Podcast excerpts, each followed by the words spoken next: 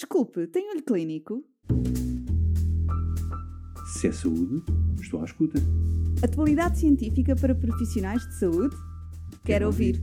Olho Clínico, o seu podcast de discussão científica. Olá, bem-vindo ao Olho Clínico, o seu podcast de discussão científica. O tema abordado hoje é o cancro da mama triplo negativo, em contexto de terapêutica neoadjuvante e adjuvante, imunoterapia e biomarcadores imunes. Hoje, em continuidade ao episódio anterior, participam como convidados o Dr. Paulo Cortes e a Dra. Joana Ribeiro. Acompanhe toda a conversa e esclareça as suas dúvidas.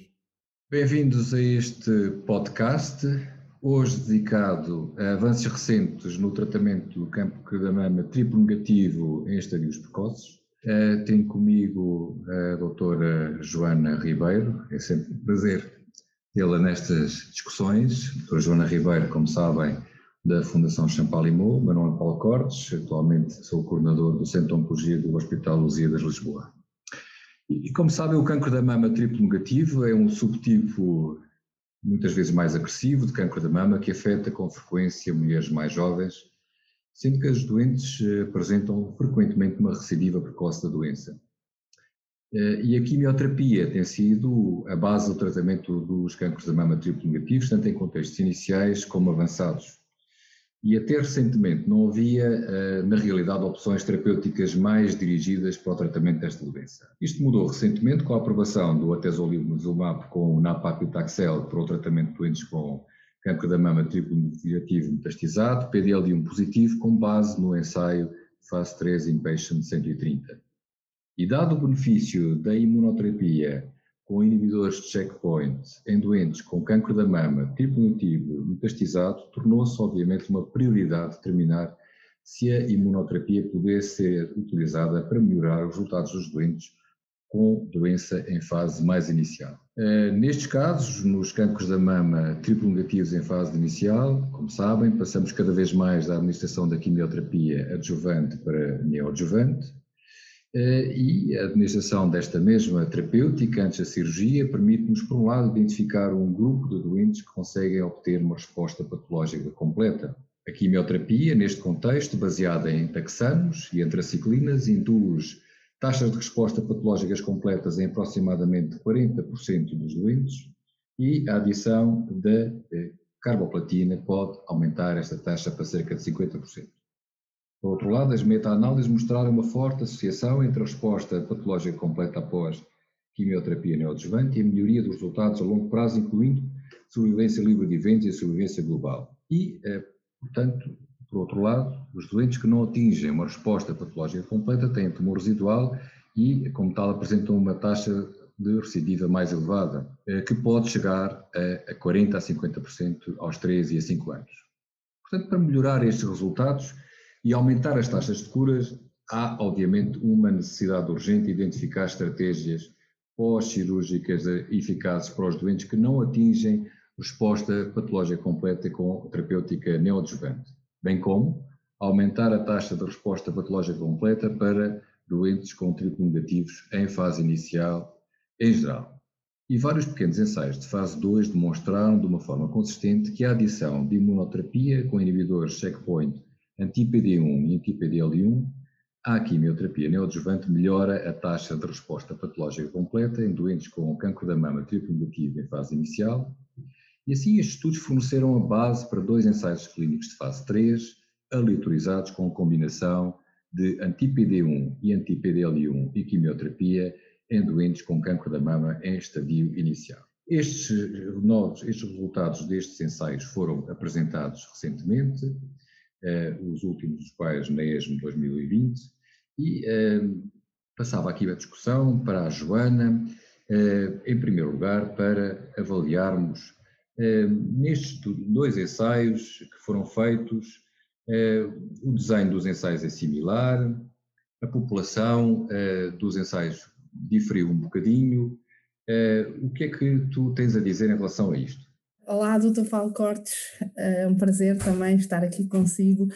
Eu acho que um, em relação aos ensaios, eu parece-me que ambos, apesar de terem, como muito bem disse, algumas diferenças no design, na, na, acima de tudo na população, eu penso que ambos sustentam uh, um benefício de imunoterapia nesta, uh, nesta população de doentes com, com câncer de mama precoce uh, triplo negativo. Um, principalmente num endpoint que nós temos considerado nos últimos anos importantes, que é a PCR. Ambos aumentam uh, de forma uh, significativa, clínica e estatisticamente significativa, uh, a taxa de, de, de, resposta patológica completa, ou seja, o desaparecimento completo do tumor na mama e na axila, e isto parece na doença precoce e em ambos os ensaios, e ao contrário do que nós temos visto na doença mais avançada, parece ser independente da expressão de PDL1. Um, Obviamente que uh, o, tanto, tanto o ensaio que, uh, de fase 3 que avaliou o anti-PD1 como o que avaliou o anti-PDL1 são ensaios que têm como endpoint, uh, co-primary endpoint, event-free survival e, portanto, a aplicação generalizada, eu acho e penso, destes, destes, destes agentes dependerá também do, do, resultado deste endpoint primário e de percebermos, de facto, facto se este aumento na taxa de resposta patológica que a imunoterapia parece conferir se traduz numa melhoria dos eventos a longo prazo, que tem sido o que nós temos aprendido nos últimos anos e, e que é muito sustentado pela meta-análise publicada pela pela doutora Patrícia Cortazar, parece ser uh, uh, aquilo que, a regra, não é? Portanto, acho, eu, eu espero com uh, expectativa que este aumento das taxas de resposta patológica completas, que são,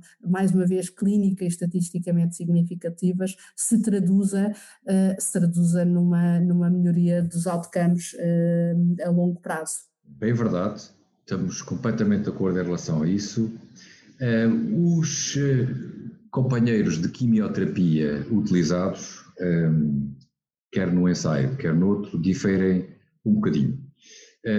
Num dos ensaios do anti-PD1 foi utilizada a associação de taxanos antraciclinas com carboplatina e no ensaio com o anti-PDL1 essa mesma carboplatina não foi utilizada, portanto o esquema um pouco menos quimio-intensivo, chamemos assim. Uh, aliás, esse mesmo Naproxen foi utilizado nos esquemas de terapêutica uh, em contexto de doença metastizada. Uh, e esta questão é, é uma questão que nos traz, Joana, algumas, alguns pontos de reflexão, nomeadamente, achas que a carboplatina é realmente necessária ou não? Até porque um dos ensaios não a utilizou e uh, como é que ficamos uh, no nosso país que não utilizamos a terapêutica neoadjuvante com a paclitaxel uh, em relação ao ensaio do uh, anti-PDL1? É, são, são duas grandes questões. Eu acho que, é, é, eu acho que a primeira, uh, e com base no ensaio de fase 3 do anti-PDL1, uh, a primeira questão que se coloca, esta questão da vantagem do NAP-paclitaxel sobre o paclitaxel, existe ou não? Nós temos sido desafiados pelos resultados em contexto metastático de ensaios em câncer de mama com imunoterapia, temos sido desafiados a pensar que poderá existir uma superioridade no nab-paclitaxel quando associada à imunoterapia. Uh, Tem-se falado muito sobre as razões pelas quais isto pode acontecer, se é por causa da obrigatoriedade da utilização de corticoides, pelo menos nos ciclos iniciais com o paclitaxel semanal, que teoricamente poderá alterar a resposta imunitária e o, o, e o ambiente, uh, o microambiente tumoral imune. Um, eu acho que, infelizmente, uh, nenhum destes, estes serão ensaios que não, não poderão responder a essa pergunta, uh, mas de facto nós vamos ficar com um problema de, de, de, de relativamente ao napaclitaxel, que é um tratamento que não temos aprovado, mas obviamente eu acho que se, se, se o anti-PDL1 e se o ensaio da fase 3 for positivo, uh, eu acho que daqui emerge um novo standard of care que incorporará na paclitaxel e a minha opinião, não sei como é que, como é que vê isto, Dr. Paulo Cortes, é que neste momento nós não temos dados para dizer que NAP, paclitaxel e paclitaxel são iguais em termos de eficácia uh, neste setting e quanto associados à imunoterapia. Um, em relação à segunda questão, que é a questão do platino, uh, é, é, é, uma, é, uma ongoing, é um ongoing debate uh, que, mais uma vez, estes ensaios também não vão ajudar a resolver.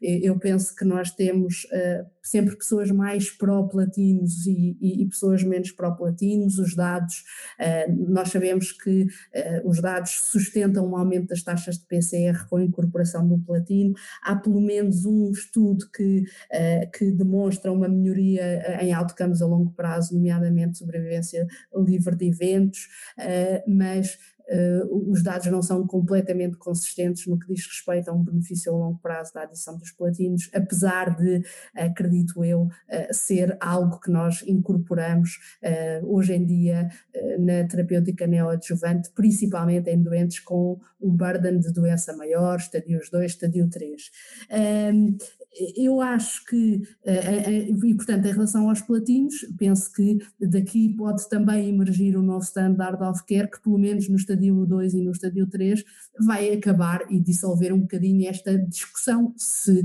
houver um anti-PD1 associado a, a platinos, então nós teremos que os utilizar. O que eu acho que é muito interessante é perceber exatamente isso que diz que este esquema, do, do, este esquema com platino é um esquema pesado do ponto de vista de quimioterapia. Eu acho que vai ser muito interessante no futuro nós vermos como é que conseguimos descalar uh, a terapêutica destes doentes, aproveitando não só alguns biomarcadores de prognóstico que parecem estar a emergir, mas também aproveitando o benefício uh, da imunoterapia. Completamente de acordo.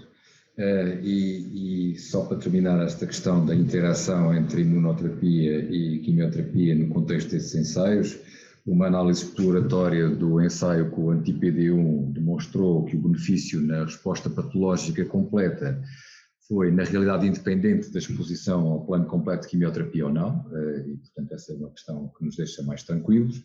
E no outro ensaio com anti-PDL1, eh, a junção de imunoterapia à quimioterapia não afetou a intensidade de dose planeada da quimioterapia.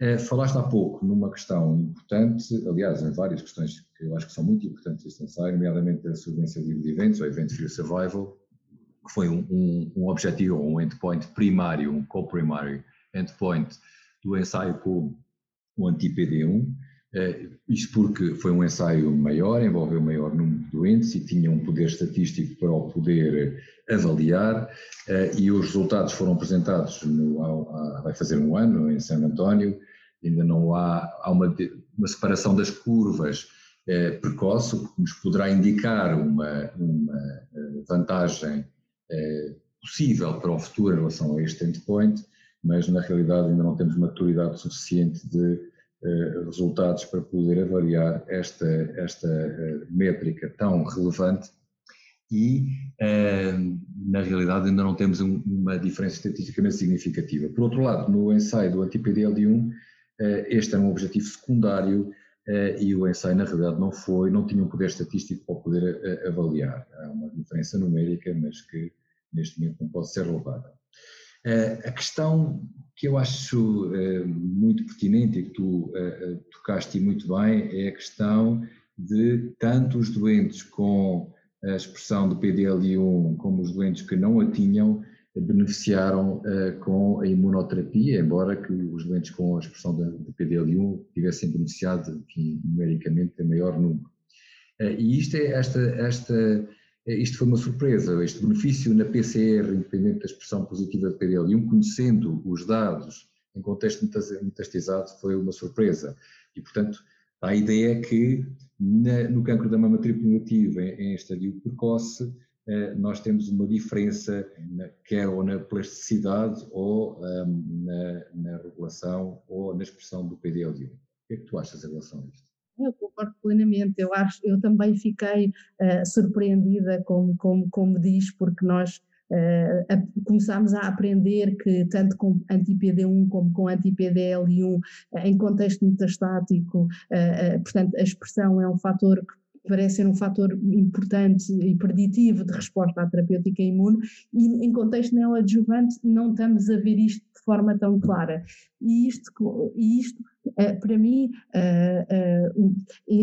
acho que nos ensina e nos mostra claramente que uh, o cancro é uma doença que evolui uh, e que a resposta imune também é modulada, uh, também é, é, modulada pelas próprias terapêuticas e pela, pela pressão seletiva induzida pelas terapêuticas que nós, que nós impomos durante os tratamentos e de facto isto é concordante, aquilo que estamos a ver é concordante com a, a teoria de que, de, de, de, a teoria que sustenta que os clones mais imunogénicos são provavelmente eliminados eh, numa fase mais precoce do tumor, eh, de, de, numa fase mais precoce do tratamento destes tumores e, portanto, em contexto metastático, o que nós vamos encontrar é um microambiente tumoral que, eh, do ponto de vista imunogénico, já está mais depletado, portanto, é um tumor menos imunogénico